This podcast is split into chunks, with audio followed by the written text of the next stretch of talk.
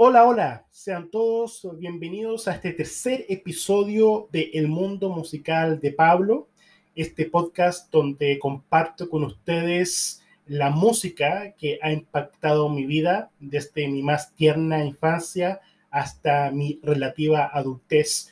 Y durante este proceso comparto ciertas anécdotas relacionadas cuando escuché esta música por primera vez y alguna que otra reflexión política social, eh, espiritual, qué sé yo.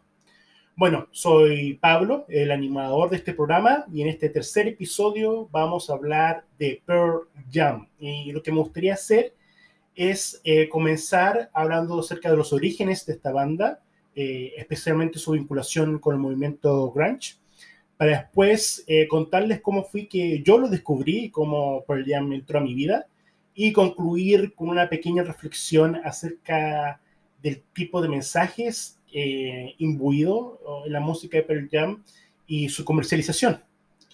Pero antes de entrar de lleno con este episodio, eh, me gustaría comentar sobre algo extraño que pasó en este capítulo. Y capaz que la gente que me ha venido escuchando eh, primero que todo, muchas gracias a la gente que me ha venido siguiendo por estos tres episodios. Eh, agradezco enormemente su apoyo. Pero ustedes habrán dado cuenta que hay algo raro en este episodio. ¿Qué es lo raro? ¿Dónde está el jingle? ¿Dónde está ese famoso, eh, atractivo, sexy jingle que ha venido caracterizando mi podcast y creo que ha sido gran parte responsable del éxito que ha tenido eh, este programa. Bueno, decidí por este episodio eh, no empezar con el jingle porque em, revisé eh, los datos de audiencia de los episodios previos. Y mm, en el último capítulo salía que 50% de la gente que empezó a escuchar el podcast lo dejó de escuchar eh, después de los primeros 18 segundos. Y bueno, durante los primeros 18 segundos es donde estoy tocando el jingle, pues, Entonces me imagino, gente que encuentra el podcast y ve, oh, mira, un podcast sobre Guns N' Roses. Esto parece ser muy interesante, muy prometedor. Y se pone a escucharlo y escucha mi jingle y dice, ¡No! ¿Qué es esto? Y huye despavoridamente. Em, entonces, para mm, evitar ese tipo de situaciones, decidí por esta vez no empezar con el jingle. De hecho, un amigo me comentó que el jingle sonaba como una foca en celo. No me dijo una foca, me dijo otro tipo de animal, pero creo que a eso se refería. No sé, nunca he estado cerca de una foca en celo para eh, hacer cualquier comentario acerca de la veracidad de esa afirmación, pero realmente me cuesta creer que mi jingle sea tan malo. Eh, yo creo que es bastante bonito, la verdad, y yo creo que si la gente dejó de escuchar dentro de los primeros 18 segundos, se debe más bien a ciertos problemas de audio que he venido teniendo. Eh, más que el jingle en particular. Y de hecho, ¿saben qué? Voy a tocar el jingle. Voy a tocar el jingle. No lo toqué en el principio, pero lo voy a tocar ahora, así que acaba. Ese mundo musical de Pablo. El mundo musical de Pablo ya comenzó.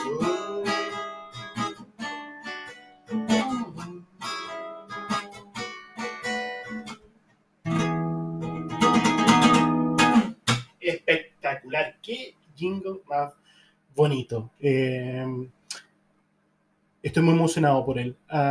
así que no lo voy a dejar eh, en el tiempo venidero, por el tiempo venidero. Bueno, ya que solucionamos el tema del jingle por ahora, entremos de lleno a lo que hace el contenido de este episodio, Pearl Jam. Bueno, Pearl Jam es una banda estadounidense eh, formada en 1990 en Seattle y está conformada por Jeff Ament en el bajo, Mike McCready y Stone Gossard en guitarras y Eddie Vedder en voz y guitarra. ¿Acaso Pearl Jam no tiene baterista? Eh, sí, sí tiene, pero la historia de Pearl Jam con sus bateristas es compleja. No sé si han visto la película eh, This is Spinal Tap, que es como un, documental falso acerca de una banda ficticia, Spinal Tap. Y un chiste recurrente en esa película era que los bateristas se le morían a Spinal Tap. Eh, incluso un baterista implotó, tuvo como una convulsión interna y explotó en el escenario. Bueno, a Pearl Jam nunca le pasó una cosa así, nunca hubo un baterista que explotó en el escenario, pero sí tuvo una situación de que fueron cambiando bateristas cada dos, tres años. Y por sus filas eh, pasaron eh, Dave Cruzen, Dave Abruzzese, eh, Jack Irons, Matt Chamberlain, hasta que por fin en 1998 agarraron a Matt Cameron, también famoso por su trabajo con Soul Garden, y desde entonces, ya más de 22 años, han estado con el señor Cameron en la batería. Y bueno, eh, Pearl Jam eh, lideró eh, este movimiento noventero que ahora conocemos como grunge. y he tenido bastantes discusiones con amigos sobre si que la calificación de grunge fue apropiada o justa. porque muchas bandas que emergieron durante esa época fueron llamadas grunge, principalmente Nirvana, Soundgarden, Stone Temple Pilots, Em, y por supuesto Pearl Jam. Y eh, he debatido con amigos eh, si que era justo eh, poner a esta pluralidad de bandas, cada uno con su propio estilo y con su propia onda, calificarlos todos bajo la misma casilla. Em, y especialmente uno se pregunta con bandas con Stone Temple Pilots que parecían tener como su propia onda, pero también eh, se usó calificativo grunge para describir a bandas como Alice in Chains, que, y en verdad Alice in Chains está por otro carril. Entonces uno se eh, empieza a cuestionar sobre la legitimidad de esta categorización y cómo se utilizó para calificar a estos grupos.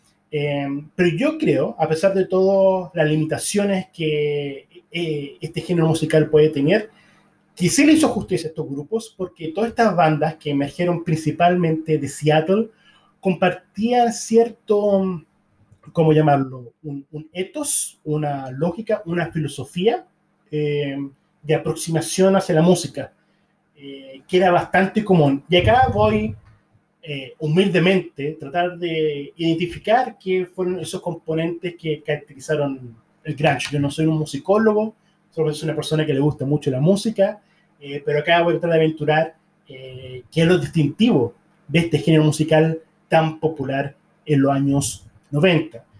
Eh, por el lado musical, yo creo que el grunge tomó como influencia todo lo que era el hard rock de los 60 y 70. bandas como Cream, Led Zeppelin, Deep Purple, Black Sabbath, y también tomó elementos del punk, eh, como eh, de Ramones, de Clash, pero más bien en su vertiente más dura, eh, más agresiva, más violenta, como el hardcore, ¿no? O bandas como Black Flag y Dead Kennedys. Y, y, también, ciertamente, tomó muchos elementos de la escena alternativa ochentera, de la escena underground, como bandas como R.E.M., bueno, aunque en esa época R.E.M. ya, está, ya era bastante famoso, pero bandas como Sonic Youth, eh, Pixies, em, The Melvins y otras bandas que están viendo haciendo cosas, viniendo haciendo cosas, o haciendo, perdón, haciendo cosas bastante interesantes eh, en, el, aspecto sonoro. Em, y estos son, estas tres ramas eh, influyeron en, el paisaje sonoro de las bandas eh, Y, el paisaje sonoro de grunge sonaba bastante pesado, eh, lúgubre em, y con una agresividad eh, latente. Eh, tiene que ver mucho que ver con el uso excesivo y al tope de distorsión en las guitarras, también con el uso de afinaciones alternativas a la afinación convencional de, guitarras, mucho drop D, eh, afinemos la sexta cuerda en re eh, en vez de mi, eh, algunas veces en do, que causaba un efecto como mucho más pesado y, grave en las canciones. Bueno, eso con respecto al, al, paisaje sonoro.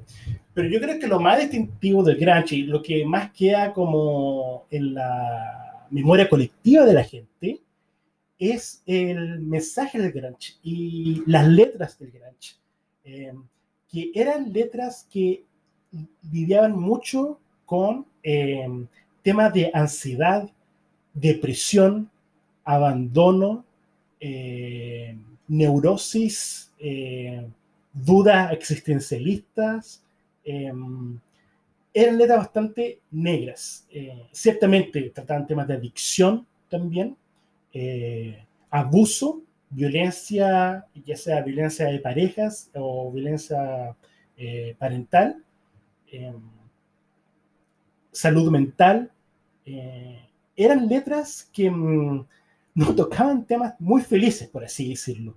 Era una música muy angustiosa, una música bastante neurótica, por así decirlo. Y yo sé que este capítulo de, de, es de Pearl Jam, pero yo creo que en Nirvana se nota esto más exacerbadamente. Esta combinación de tener estrofas bien calmadas y un coro bastante agresivo, eh, creo que ejemplificaba ese tipo de neurosis, eh, que a todo esto fue un elemento tomado de Nirvana, pero que ese elemento lo inauguró básicamente los Pixies. Pero en fin, eh, eso yo creo que caracterizó mucho a, a, la música grunge y vale la pena destacar que era una oposición bien fuerte a lo que era la música para ese entonces. Si habrán escuchado mi episodio de los Guns N' Roses, y si no lo han hecho, por favor revísenlo, ahí comento cómo era la música a final del 80 en la escena del rock, una música ganadora, un metal pop, eh, bastante feliz. Los Guns N' Roses trataron de quebrar eso, eh, pero al final de cuentas los Guns N' Roses al final repetían un poco esa misma lógica de ser una música ganadora, exitosa, eh, y llegó el grunge, en verdad era el otro lado de la moneda, eh, con otro tipo de lógica, eh, con otro tipo de filosofía y aproximaciones en la música y sobre qué estamos diciendo con la música. acá dejamos atrás estas apariencias de yo soy un tipo exitoso, rodeado de mujeres hermosas y me hago mierda todas las noches, tomando, aspirando, inyectándome cosas y mi vida es una fiesta constante, a pasar a tratar temas de eh, alineación social, emocional. Eh, entonces, eh, esto viene a ser un quiebre bien fuerte a cómo se ha venido construyendo la música para ese entonces. y de hecho, esto en cierta manera se tradujo a a conflictos entre las bandas. Eh, son muy conocidas los reiterados incidentes que tuvo Nirvana con Guns N' Roses, específicamente el líder de Nirvana, Kurt Cobain, con el, líder de Guns N' Roses, Axel Rose. Los invito a que hagan una rápida búsqueda en YouTube, donde toda esta instancia, tuvieron dos o tres instancias de llegar a golpes entre ellos dos, cuando compartían escenario detrás de un festival o de alguna premiación, un festival de premios. Eh, pero el Jam en ese sentido era, era más relajado. Em, no entraba a tener tantos conflictos con, con estas bandas populares, eh, pero no deja de ser este, eh, o, o, no deja de llamar la atención eh, la totalmente diferente parada que tenían estos grupos. Y de hecho, Pearl Jam, Pearl Jam tiene sus raíces en, en, una banda que se originó a finales del 80, que es Mother Love Bone, Em, y que tenía un poco ese espíritu de los 80 todavía. Eh, esa banda se deshizo cuando el vocalista Andrew Wood murió de una sobredosis y los miembros buscaron un nuevo vocalista. Y si ustedes ven un documental de Pearl Jam, pucha, se me olvidó el nombre, pero uno bien famoso que, que salió hace unos 10 años atrás, y Stone Gossard y Jeff Ament comentan cuando eh, Eddie Vedder mandó una cinta demo eh, con su voz a las canciones escritas por ellos y que estaban sorprendidos porque estaban escuchando la voz de Eddie y decían, bueno, esto es un tipo. O, eh, o sea, es un tipo normal cantando. Eh, y interesante esa reflexión. Eh, ¿Qué quieren decir ellos cuando escucharon a Eddie y que le llamó la atención que era simplemente un tipo normal cantando? Yo creo que quería decir que le llamó la atención que era un tipo de cantante que se deshacía de esta suerte de exacerbación de los vocalistas del 80, como ¡Wow, yeah! ¡Oh, baby! Y como toda exageración, un poco como David Lee Roth de Van Halen, ¿no? Em, y, por un, tipo de estilo vocal más relajado. Em, entonces, eso es bien importante tener en cuenta acerca del grunge y de cómo vino a ser disruptivo lo que se venía haciendo uh, a la música. Pero ¿por qué? ¿Por qué pasó esto? ¿O cómo pasó esto? ¿Por qué en los 90 empezamos a tener este flujo de bandas angustiosas que puso un freno acelerado a, al tipo de música de fiesta, a este rock glamoroso, popero que viene en los 80. Bueno, yo no soy el primero en, en arguir la teoría que voy a compartir con ustedes ahora. Eh, de hecho, hay muchos libros y artículos escritos sobre esto. Pero si uno mira cuándo nacieron eh, esta gente, los miembros de Nirvana, los miembros de Pearl Jam, los, miembros de Soundgarden, eh, se pueden dar cuenta que estos son eh, individuos que nacieron a finales de los 60, eh, principios de los 70. Son hijos eh, de una generación que realmente pensó que podían cambiar el mundo. son hijos de padres que lucharon o se proyectaron para vivir en un mundo libre de iniquidades sociales, un mundo donde mm, fuera posible transformar eh, no solamente los modelos de producción, pero los modelos de relación, donde podemos transformar cómo nos relacionamos entre un hombre y una mujer, cómo se relaciona eh, los padres con sus hijos, eh, cómo nos relacionamos con nuestra sexualidad. toda esa generación de los 60 y 70 consideraba que ese cambio es posible bueno, ¿acaso hoy en día ya no tenemos una generación igual? No, yo sí, evidentemente hoy día existe también un movimiento social muy potente, pero yo creo que no, no tomamos el peso que en esa época eh, el cambio social se sentía palpable, como que estaba a, a, la vuelta de la esquina, como que eso iba a ocurrir. Era una cuestión de solamente esperar un poquito más y realmente podemos transformar todas estas convenciones sociales. Eh, el capitalismo está llegando a su fin, ¿no es cierto? Y, teníamos la gran revolución social, el gran cambio social eh, a la vuelta de la esquina. ¿Qué pasó? ¿Qué pasó con esa generación? Eh, ¿Y qué pasó con toda esa expectativa de cambio-revolución? Bueno, los 80. Eh, eso fue lo que pasó. Y yo me imagino, porque yo nací en el 84, así que yo no viví ese cambio, pero yo me imagino para esa generación eh, que luchó por los derechos civiles, derechos sociales, derechos de género durante los 60 y 70, eh, verse confrontado con lo que pasó en los 80, me imagino que fue como una gran pesadilla. Porque, ¿qué pasó en los 80? En los 80 emergió un gran monstruo de dos cabezas.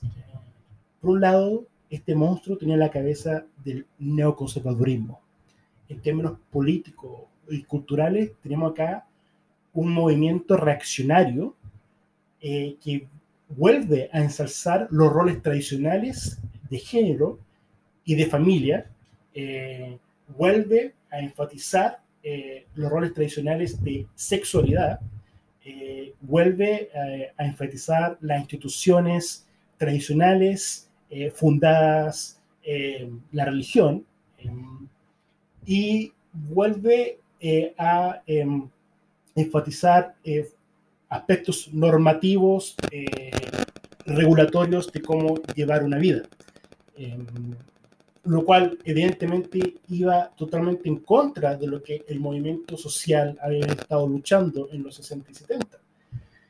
Y lo que es peor, ese movimiento neoconservador estuvo apoyado por un movimiento neoliberal. Y acá cuando hablo de neoliberal no me refiero a la, a, la lógica de mercado en sí, sino a la, ideología neoliberal. Eh, a esa idea de que eh, todo tiene un precio, eh, que todo puede ser comprado y todo puede ser vendido a esa falta de regulación, que no existe lo público, no existe lo social, todo lo que existe es el individuo y todo lo que existe es la maximización del beneficio del individuo.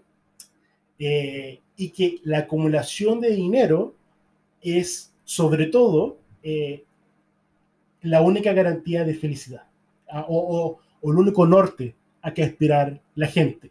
Eh, entonces, tenemos acá una combinación de los de ensalzamientos de valores tradicionales, roles opresivos y fijos de género, con un ensalzamiento de una doctrina eh, de, del éxito y de la comercialización. eso fue los Estados Unidos de Reagan, eso fue la Inglaterra de Thatcher, ciertamente ese fue el Chile de Pinochet. Em, pero lo que voy yo es que fue, esa generación pasó por eso y fue una generación que tuvo dos actitudes frente a ese gran cambio. O eh, me adapto, eh, me desligo eh, de esa lucha que tuve en los 60 y 70 o de esos deseos de cambio que tuve en los 60 y 70 y abrazo este nuevo modelo neoconservador o neoliberal, o me vuelvo una persona sumamente frustrada eh, y alienada de mi alrededor social, eh, despojada, ¿no? O, no me siento identificada con ninguno de los elementos sociales y culturales que me rodean eh, actualmente. Eso por la generación de sus padres, pero imagínense un niño o una niña creciendo en un hogar así capaz que esté eh, sobreinterpretando mucho, pero yo me imagino que es un hogar lleno de ansiedades, eh, lleno de neurosis, lleno de situaciones conflictivas. Algunos dicen que estos niños fueron abandonados por padres indecisos, padres frustrados, padres perdidos. Padres perdidos producen niños perdidos. Y esos niños perdidos formaron el movimiento Granch.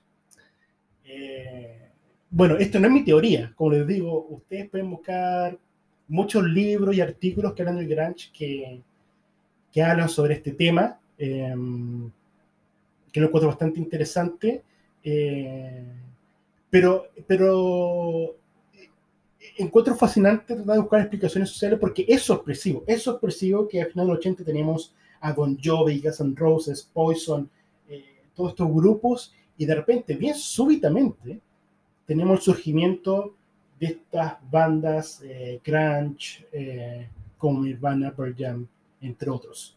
Bueno, discúlpenme si que esta introducción fue extensa, pero tenía muchas cosas que quería compartir con ustedes.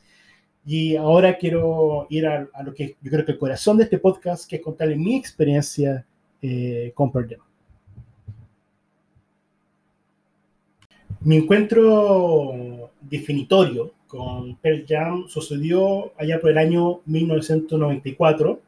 Yo tenía nueve o diez años, diez años creo. Y eh, resultó que como regalo de fin de año de mi curso del colegio, eh, todos los eh, padres iban a hacer un fondo común y nos iban a regalar un cassette del grupo que quisiéramos. Em, y yo pedí un disco de Pearl Jam no definí cuál, solamente quería un disco de Pearl Jam y recibí como regalo de fin de año eh, el disco Ten, que ya tenía varios años. De hecho, me pregunto por qué me dieron el Ten, porque el Ten era el 91, ya para el 94 ya estaba Versus, Vitalogy, otro disco de Pearl Jam, y no sé, me parece un poco extraño. Pero bueno, no me voy a quejar, por Dios, un regalo. Eh, pero llama la atención. En fin, entonces recibí este cassette de, de Pearl Jam de Discoten, su primer disco lanzado en 1991. ¿Por qué pedí un disco Pearl Jam? Es una buena pregunta, gracias por eh, preguntarlo, Pablo. Eh, no sé muy bien por qué. Eh, yo creo que tiene que ver algo con la influencia de mi hermano, especialmente mi hermano mayor, Felipe, que en su pieza tenía una cantidad de discos impresionante, muchos cassettes. Y recuerdo haber visto los discos, los cassettes de Pearl Jam. Él, él tenía el Ten, tenía el Versus, tenía Vitalogy, tenía otras cosas más raras todavía de, de Pearl Jam. Y también recuerdo los videos de clips de Pearl Jam. Yo, eh, aunque Pearl Jam no se hace famoso por su videoclip porque solamente hicieron videoclips para ese primer disco, el Ten, eh, el videoclip de Jeremy se transmitió mucho, eh, no solamente en los canales nacionales como el famoso mítico Más Música con Andrea Tiesa, donde mostraron el video de Jeremy, sino eh, también em, en lo que eran los canales de cable como MTV. Y Jeremy era notable, a veces que me tienen paciencia y agarro mi, mi guitarra. Empezaba así, ¿no?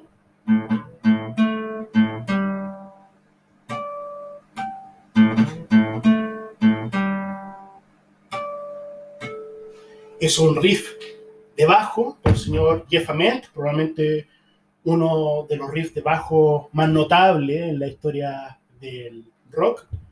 Yo les dije en un episodio anterior que yo soy muy dado al hipérbole, así que perdónenme, sé que sobreenfatizo ciertas cosas, pero es un riff de bajo bastante notable. Y bueno, Jeremy, como ustedes podrán saber, cuenta la historia, no sé cómo estoy riendo, soy un concheso más de personas, no sé, no me estar riendo, pero me estoy riendo cuenta la historia de un muchacho que se suicidó, eh, que fue a una sala de clase eh, y se disparó frente a todos sus compañeros.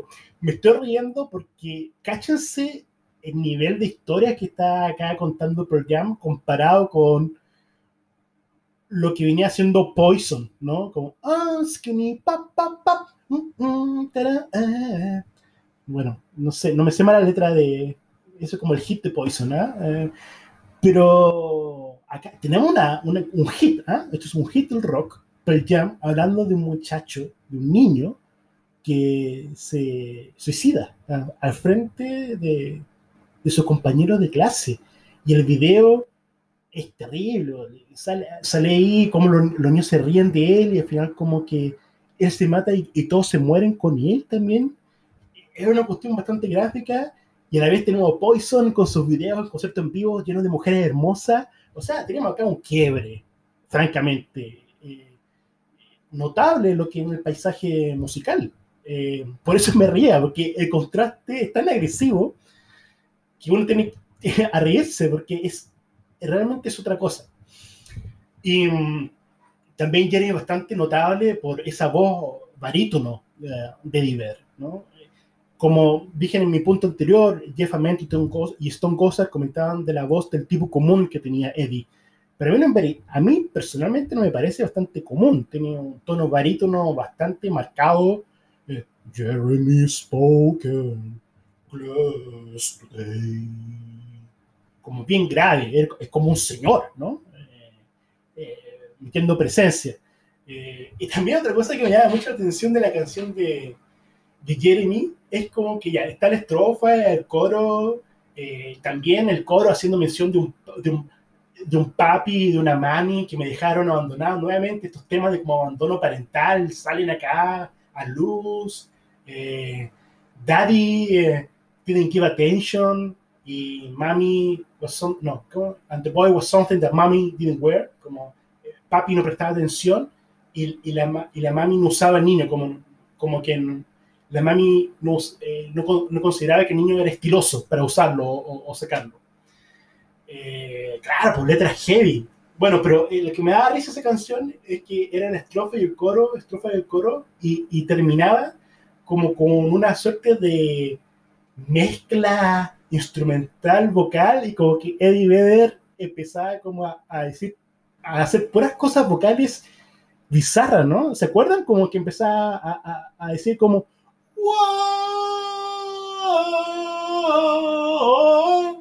Como hacer gritos y después dice como... Y, y luego seguido por...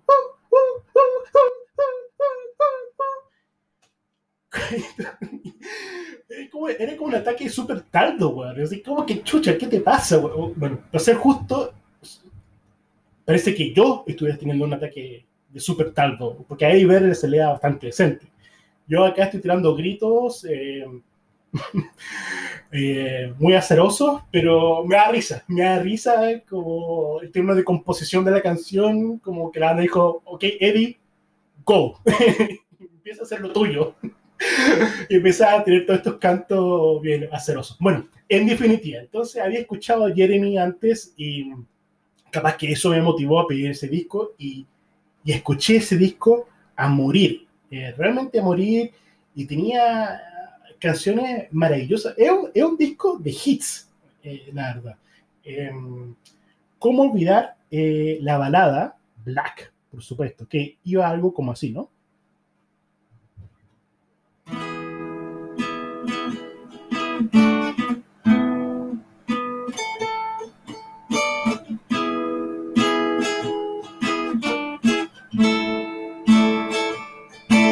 La estoy cagando un poquito, perdónenme. Em, pero bueno, ya saben, todos conocen Black, ya la conocen, no necesitan que yo lo toque en guitarra. Em, pero también era una canción de amor, de un quiebre amoroso. pero, weón, qué quiebre amoroso. La weá era como una crisis existencial. Las letras eran, weón, como. Eh, empieza la letra como.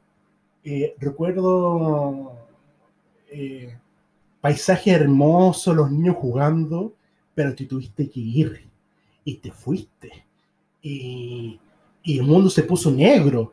Eh, sé que algún día tendrás una casa hermosa, eh, con un marido que te ama y hermosos niños, pero ¿por qué no puedes tener esa vida conmigo? Entonces, concha tu madre, el, peso existencial eh, de la canción, yo creo que hasta John Paul Sartre diría como, weón, bájale un poco, ya, o sea, relájate un poco, pues, weón.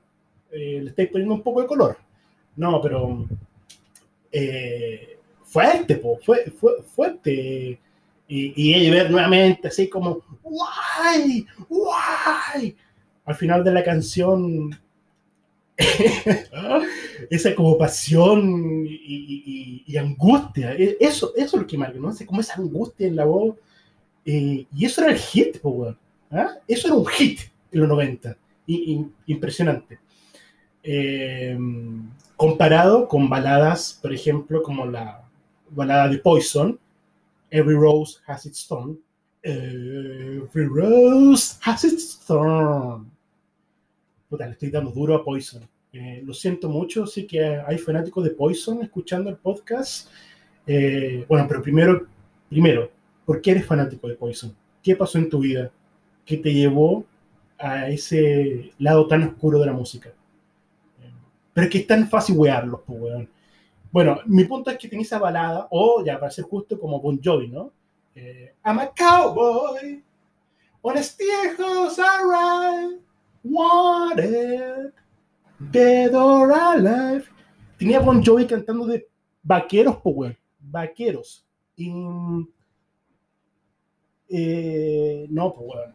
Acá Pearl Jam dice, vamos a cantar sobre weas reales, ¿ya? No vamos a cantar de vaqueros. Eh, en fin. Y, pero probablemente las canciones más famosas de ese disco sean eh, los riffs poderosos de Alive, ¿no? Que iban como así.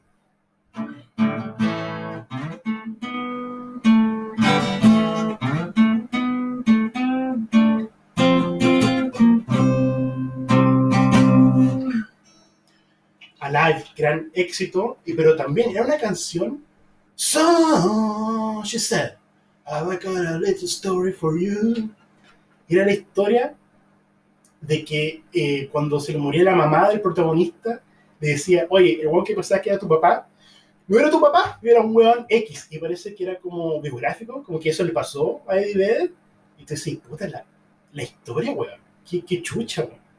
Eh, heavy, po, weón, son historias pesadas, eh, pero definitivamente mi canción favorita de ese disco es Even Flow.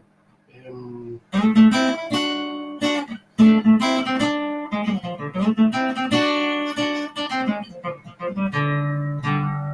Even flow, thoughts arrive like butterfly. Me gusta, perdón, no, no, los riffs no me están saliendo hoy día, pero eh, me gusta mucho esa bajada. Eh. Para mí, eso, es, eso son los 90, este pedacito acá. Eh.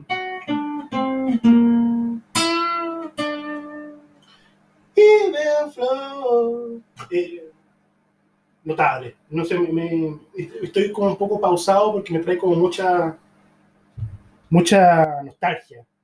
Pero Even Flow es mi canción eh, favorita eh, y divertida porque en verdad es como la única parte, ah, cuando yo tenía 10 años, el coro era la única parte que entendía la canción, porque la canción empezaba como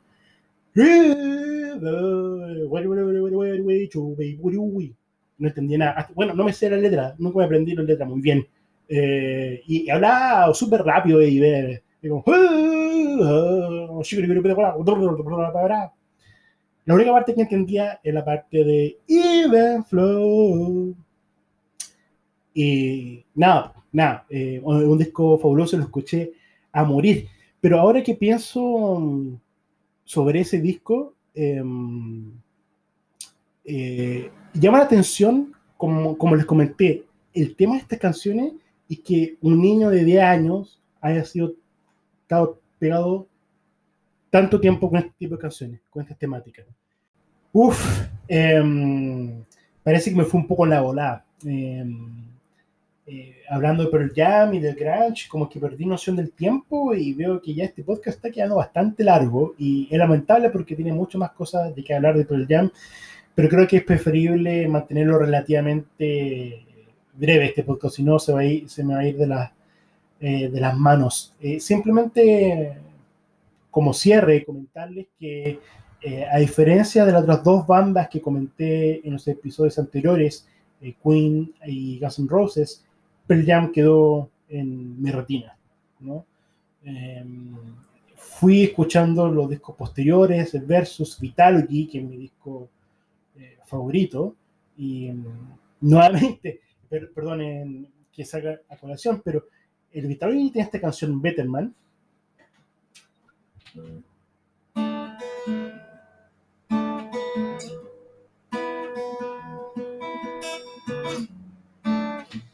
Que es una canción que trata sobre eh, abuso, el, eh, abuso de, entre pareja, un hombre que, que abusa eh, físicamente y emocionalmente de su pareja. Y ese es el hit. Eh, esto no es Take me down to paradise cities where the grass is green and the girls are pretty. No, acá nadie te va a llevar a pinche Paradise City donde el grass is green y las girls son pretty. Eh, acá vas a crear conciencia sobre los roles de género y sobre el maltrato eh, de pareja. es el hit. Esos son los 90. Eh, nuevamente para enfatizar, eh, volver a enfatizar eh, ese cambio dramático que ocurrió dentro de un lapso de año eh, bastante breve. Pero bueno, mi gusto por Pearl Jam siempre se mantuvo constante. Eh, los cinco primeros discos de Pearl Jam, desde el Ten hasta el Yield, desde el 91 hasta el 98, para mí son eh, cin- cinco discos que están en el partión de los grandes discos del rock. Yo creo, para mi gusto, son discos inmaculados. Eh, tuve la oportunidad de ver a Pearl Jam en el 2005 en Chile, a la cresta del mundo, en Sacaló de Apoquindo, eh, que fue un concepto para mí muy especial, espectacular. eh, eh, un concierto que me marcó. eh, tuve como una pe- experiencia trascendental ahí. Eh, y fue un bonito recuerdo como para dar cierre a lo que me relación con Pearl Jam. Ciertamente, eh, sigo escuchando Pearl Jam de vez en cuando, pero eh, estaba asociado a una época de mi vida donde yo me vinculaba mucho con ese tipo de, letra, de letras angustiosas y, eh, y, me identificaba mucho con, con, esa aproximación de la vida que tenía el grunge. Eh, pero ya creció del grunge, para ser franco, ¿ah? como que ellos superaron lo que era esa moda del grunge. pero cuando ellos lo superaron, como que yo también lo superé un poquito y me movió hacia otras cosas. Entonces, para mí ese 2005 como que marcó uh, un cierre con mi relación con la banda y que yo le tengo mucho recuerdo atado. Había dicho eso y a mí que viene haciendo este podcast como que no puede evitar de reflexionar por qué un niño de 10 años se siente vinculado con este tipo de letras y no solo yo, fue toda una generación. Eh, tengo muchos amigos con los cuales crecí, que conocí en un colegio, después conocí en la universidad, y de hecho chilenos que conocí en otros países también, que comparten esta fascinación con Pearl Jam. Y, yo simplemente me pregunto por qué fue una generación que se sintió identificada con este tipo de música y con este tipo de letras. Eh, y a su vez, bueno, pero esto también da una conversación para largo, ¿ah? y ya, estamos, ya, he hablado bastante y no quiero darle la lata a la gente, pero también me llama la atención que mm, esto fue parte de una industria musical, y enfatizo industria comercial, también quiero enfatizar la palabra comercio musical. Era música que expresaba una miseria existencial, una agonía existencial, y que se comercializaba y se vendía, tenía precio, se creó una moda. El grancho era una moda. Vamos a crear la moda del sufrimiento. Em, y que asusta un poco, ¿no? Como que habla de capacidad del sistema capitalista como un sistema, no solo un sistema eh, de producción, un sistema de comercio, sino un sistema cultural de, de identificar focos de resistencia, porque la angustia es una resistencia no solamente un síntoma, una resistencia también, eh, de identificar su foco y hacerlo suyo y volverlo un comercio. Y te venden. Y el grunge fue la venta de la miseria, ¿no? Eh, eh, venta de la angustia. Te están vendiendo canciones sobre maltrato infantil, weón. Jeremy usó un hit de un cabrón que se mató en una escuela. Y obviamente uno puede ser que intenciones nobles, ¿no es cierto? Como que Pearl Jam quería hacer, tener canciones significativas, que que dar un mensaje, traer, crear consenso social sobre el tema. Sí, todo hecho loable. Pero gente se está haciendo rico con una canción que trata sobre un caballo que se disparó en la cabeza en una sala de clase. No sé, hay como un elemento poco lúgubre en todo esto, ¿no? O, estoy, o estoy hablando weá. o estoy como haciendo mucho sobre un asunto. ¿Cuál es la alternativa? Porque eh, ¿Qué tiene de malo? No sé. No sé. Bueno, en esta, eh, en esta nota, damos cierre al, podcast. Pucha, eh, en verdad que hay más cosas para hablar, para compartir de Pearl Jam. Sentí que me quedo corto, pero en verdad estoy dando la lata ya. O sea, no estoy dando la lata, pero, pero hay mucho que hablar. Así que vamos a ir al jingle. Eh, gracias por tenerme paciencia.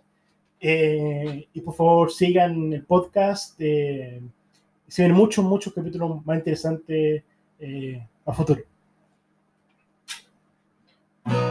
Segundo musical de Pablo.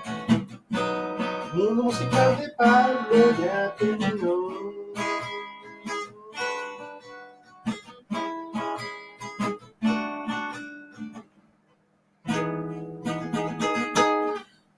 Muchas gracias por escuchar. Que estén bien. Cuídense.